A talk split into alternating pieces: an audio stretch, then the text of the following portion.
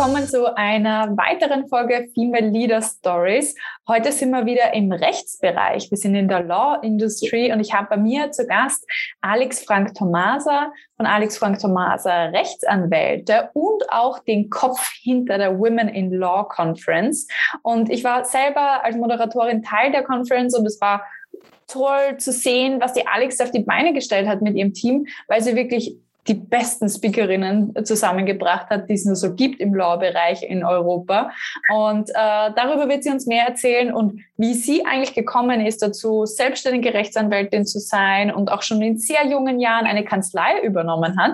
Ganz, ganz viele interessante Stories. Darauf werden wir heute eingehen. Ich heiße dich herzlich willkommen, Alex. Freut mich, dass du da bist freue mich dabei zu sein und freue mich über die Ehre, von dir interviewt werden zu dürfen. Dankeschön.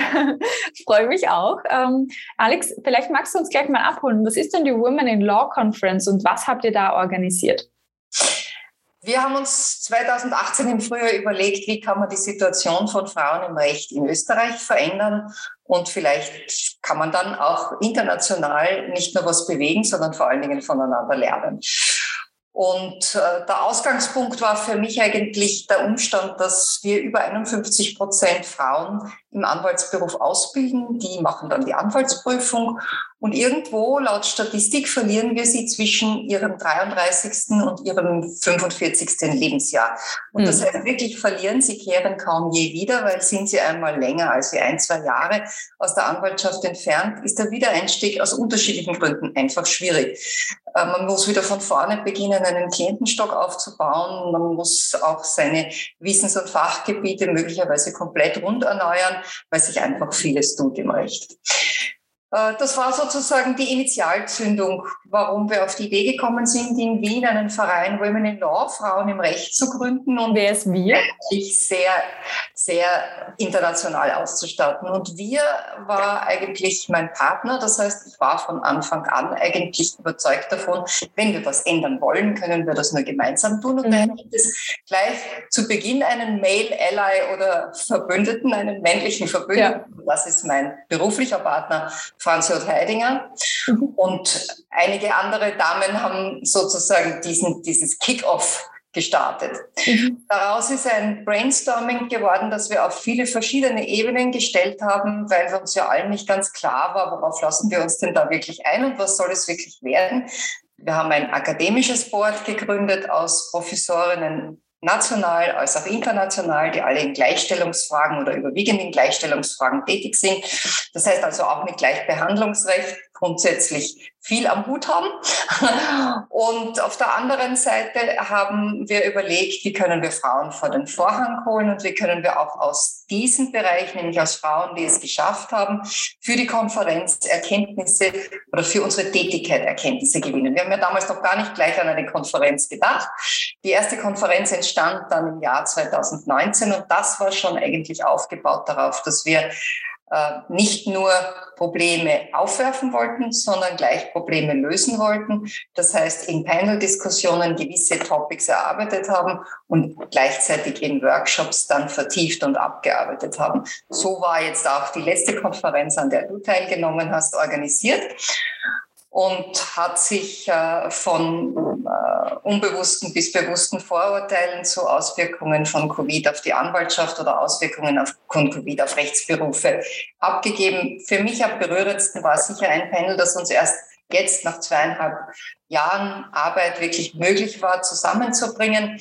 Das war das internationale Panel Global View uh, across the global world in legal professions. Da haben teilgenommen unglaubliche Frauen aus der ganzen Welt, Anwältinnen, Richterinnen aus Indien, aus Pakistan, aus mhm. Ostafrika, aus Südafrika, aus Südamerika, die halt von sehr unterschiedlichen Perspektiven die Ausübung mhm. äh, von Rechtsberufen für Frauen geschildert haben.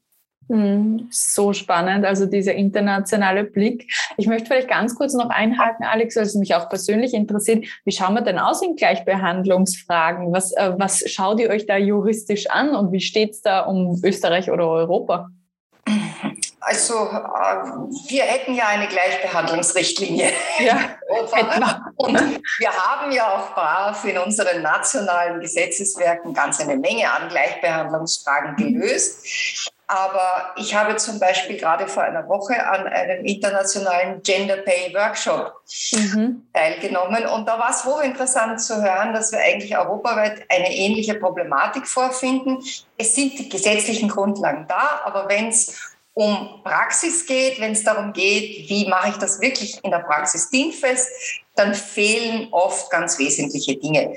Ähm, zum Beispiel, äh, dass eine Klagebefugnis auch bei einem Ombudsmann oder einer Ombudsfrau ist, wenn Gleichbehandlungsfragen verletzt werden, dass dann auch sozusagen wie im Fall einer Konsumentenschutzklage, so kann man es vielleicht am besten mhm. übersetzen, die Interessen des Gleichzubehandelten oder der Gleichzubehandelten sofort wahrgenommen werden. Mhm. Solche Dinge gibt es europaweit ganz wenig. Wenn es einmal dann wenig Initiative gibt, sozusagen sofort zu Gericht zu gehen, dann gibt es auch natürlich keine entsprechenden Erkenntnisse und ohne Erkenntnisse gibt es mhm. auch wieder wenig Weiterentwicklung und wenig Meilensteine. Mhm. Für solche Meilensteine macht da jeder ein bisschen was, aber nicht so wirklich was. Und wenn man das auf Österreich transponiert und jetzt zum Beispiel auf gleiche Bezahlung auslegt, dann fängt das schon einmal damit an, dass wir also einen schlichten transparenten Datenbestand haben. Ja. Bestimmte Unternehmen veröffentlichen solche Zahlen, die halt eine entsprechende Größenordnung haben. Ähm, und damit hat es sich schon wieder so. Und wenn das jetzt ganz normal so in der Wirtschaft vorkommt, dann gibt es natürlich die Möglichkeit, dass sich die betroffene Person an die Gleichbehandlungsbeauftragte in Österreich äh, hält und dort anfragt. Und es gibt auch die Möglichkeit, dass diese Gleichbehandlungsbeauftragte die Unternehmensleitung anruft und vielleicht sogar mehr zusammenbringt, nicht nur ein erstes Gespräch am Telefon, sondern vielleicht sogar ein gemeinsames Gespräch, vielleicht sogar sowas ähnliches wie ein Mediationsgespräch, wo man Dinge lösen mhm. möchte. Aber dass das dann publiziert wird und großartig mhm. sozusagen breitgetreten wird, so dass das eine Beispielswirkung hat. Mhm. Und Unternehmen das tun, davon sind wir noch weit entfernt in Österreich und in vielen Ländern Europas noch Meilen weiter. Mhm.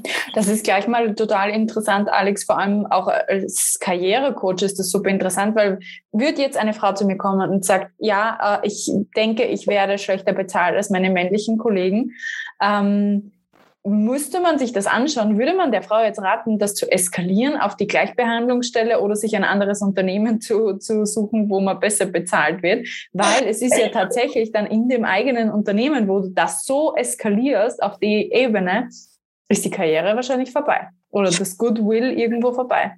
Also das würde ich auch sicherlich nicht sofort mit der Gleichbehandlungsbeauftragten mhm. angehen, aber man kann auch unternehmensintern durchaus einmal versuchen, ein offenes Gespräch zu führen, mhm. warum denn überhaupt eine unterschiedliche Bezahlung für gleiche Funktion, gleiche Arbeit vorherrscht. Meist wird in seinem solchen Gespräch ja auch dann unter Umständen eine unrichtige Vorstellung klargestellt. Äh, vielleicht kommt es auch dazu, dass durchaus offengelegt wird äh, oder versucht wird sozusagen zu erklären, warum denn die unterschiedliche Bezahlung ja. da ist, nicht? Wirklich gerechtfertigt. Ja, ja, das muss noch nicht keine Rechtfertigung sein, aber das ist dann meistens, je nachdem, wie jemand sich auch in so einem Gespräch verhält, nicht beschuldigend, sondern eigentlich auf mhm. den Wege können wir das mal klären und ich möchte das gern für meine eigene Karriere wissen im Unternehmen und ich will ja gerne im Unternehmen Karriere machen, aber ich würde es ganz gerne verstehen, dass dann vielleicht doch einiges mehr rüberkommt. Und wenn ja. es ja manifest große Unterschiede sind, dann gibt es nur die zwei Möglichkeiten. Gleichbehandlungsbeauftragte oder ich suche mal einen neuen Job. Mhm. Mhm. Ja, mit Honig fängt man dann doch mehr Bienen, sozusagen. Ja, das beginnen, ja.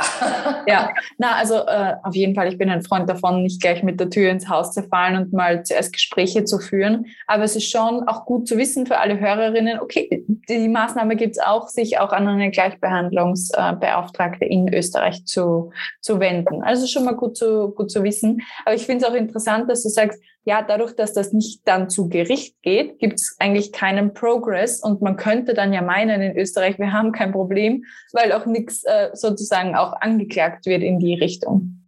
Das ist das eine und die fehlende Transparenz ganz generell. Mhm. Man muss ja nicht alles zu Gericht gehen. Ja. Aber zum Beispiel eine Lösung, die die Gleichbehandlungsbeauftragte macht mit einem Unternehmen, die könnte man mit Zustimmung des Unternehmens wie wohl anonymisiert, so wie wir das ja auch bei Gerichtsentscheidungen machen, mhm. werden ja auch anonymisiert, mhm.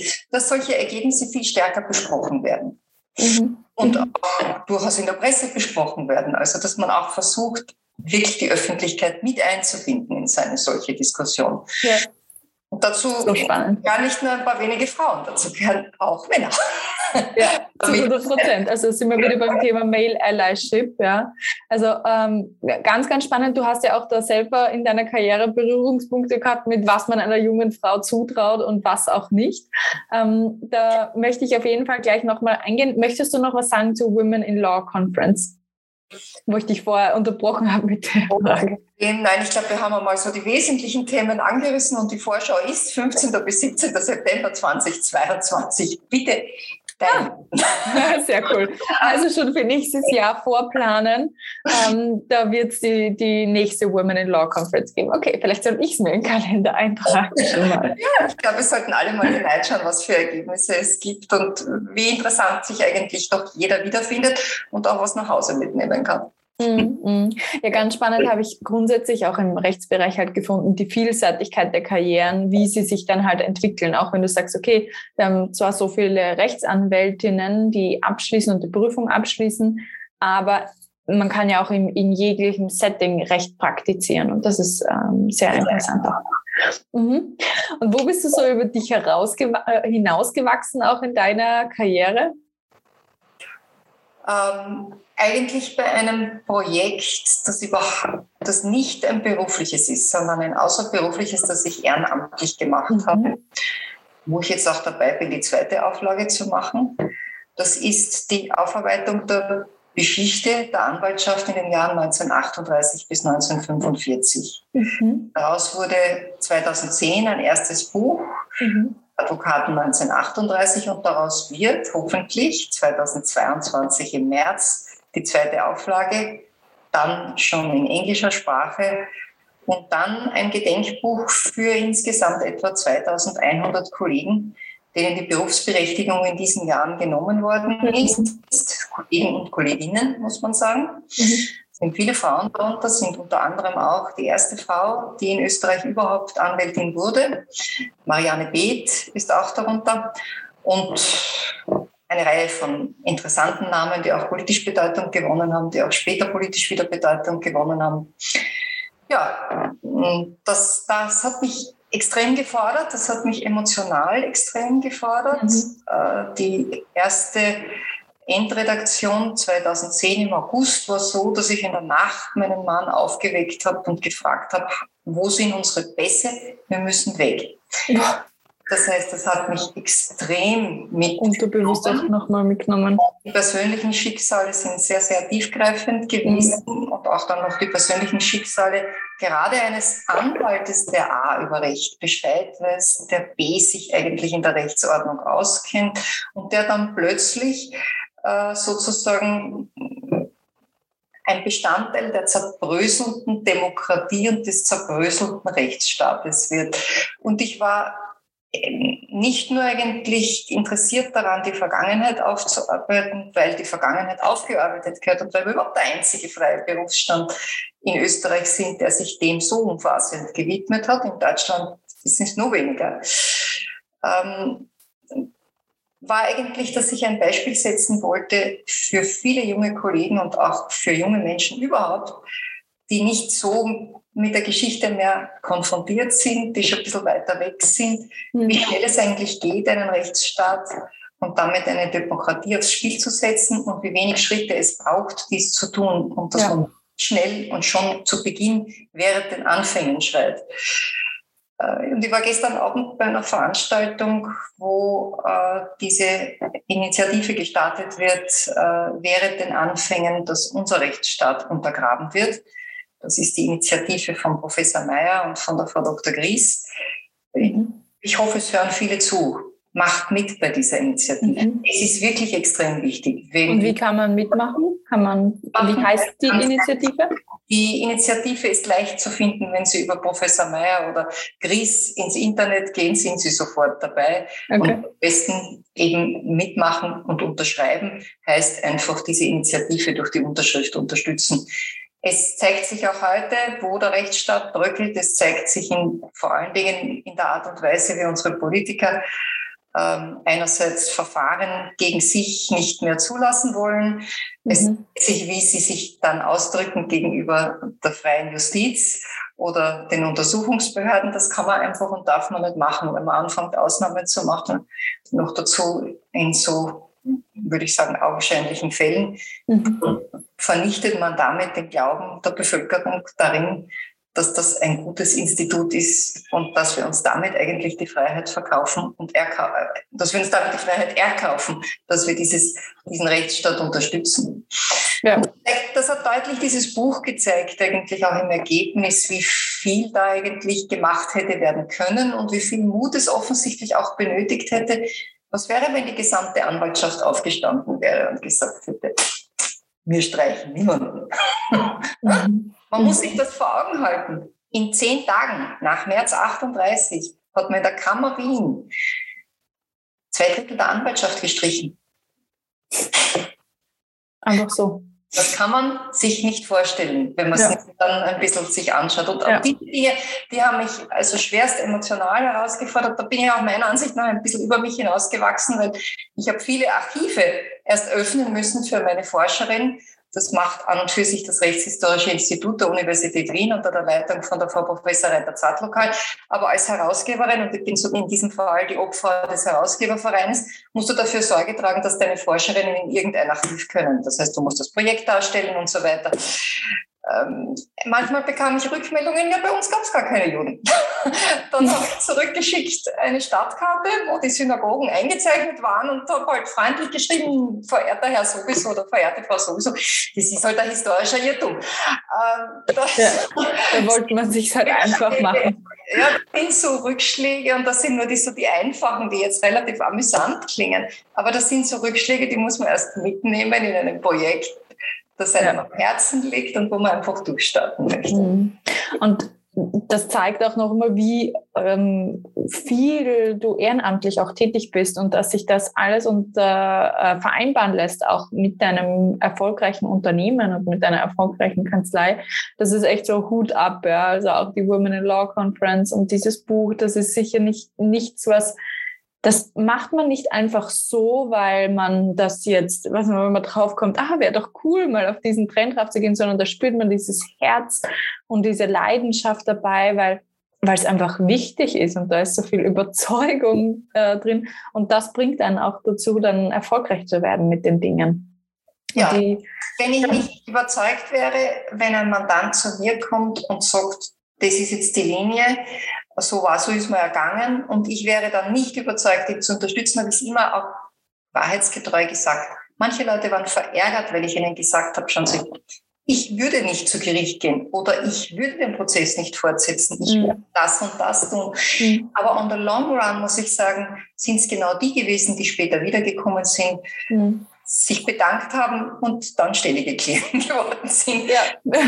Ganz einfach nichts zu machen, wovon man nicht persönlich und fachlich hundertprozentig überzeugt ist. Oder man macht es mit Bewusstsein, aber dann weiß der Klient, dass es mit Bewusstsein schiefgehen kann. Hm, ja, mit dem Force, also mit dem Disclaimer, ich habe was anderes geraten. Ja, ja das sind äh, schöne Worte, Alex. Und ich möchte auch ähm, meine letzte Frage stellen, die ich immer stelle im Podcast. Was möchtest du denn unseren Hörerinnen mitgeben für ihre Karriere, für ihr Leben? Mutig sein und immer dagegen schwimmen. immer dagegen schwimmen. Das passt äh, zu der Geschichte, die du gerade erzählt hast. Ich sage danke, Alex, für die tollen Insights, die du uns heute gegeben hast hier im Interview. Und ich wünsche noch ganz, ganz viel Mut selber und Kraft, auch die Dinge nochmal weiter voranzutreiben, weil ich denke, es braucht genauso Menschen wie dich, die die Themen einfach nach vorbringen. Sei es äh, Frauen in Anwaltsberufen oder sei es die Aufklärung, ähm, von Verlust des Rechtsstaates, was uns jederzeit wieder passieren kann. Und ich, da stimme ich dir voll überein. Wir können uns nicht in Sicherheit wiegen. Jeder Bürger und jede Bürgerin hat Verantwortung dafür, dass das so bleibt. Demokratie ist kein Status, sondern ist eine tägliche Arbeit dafür. Ja, so wie die Liebe. Total schön. Cool. Dankeschön, Alex. Gerne. Und noch einen schönen Abend. Sharing is Caring. Kennst du jemanden, der diese Karrierestory unbedingt hören muss? Dann teile jetzt gleich den Female Leader Stories Podcast mit ihr oder ihm.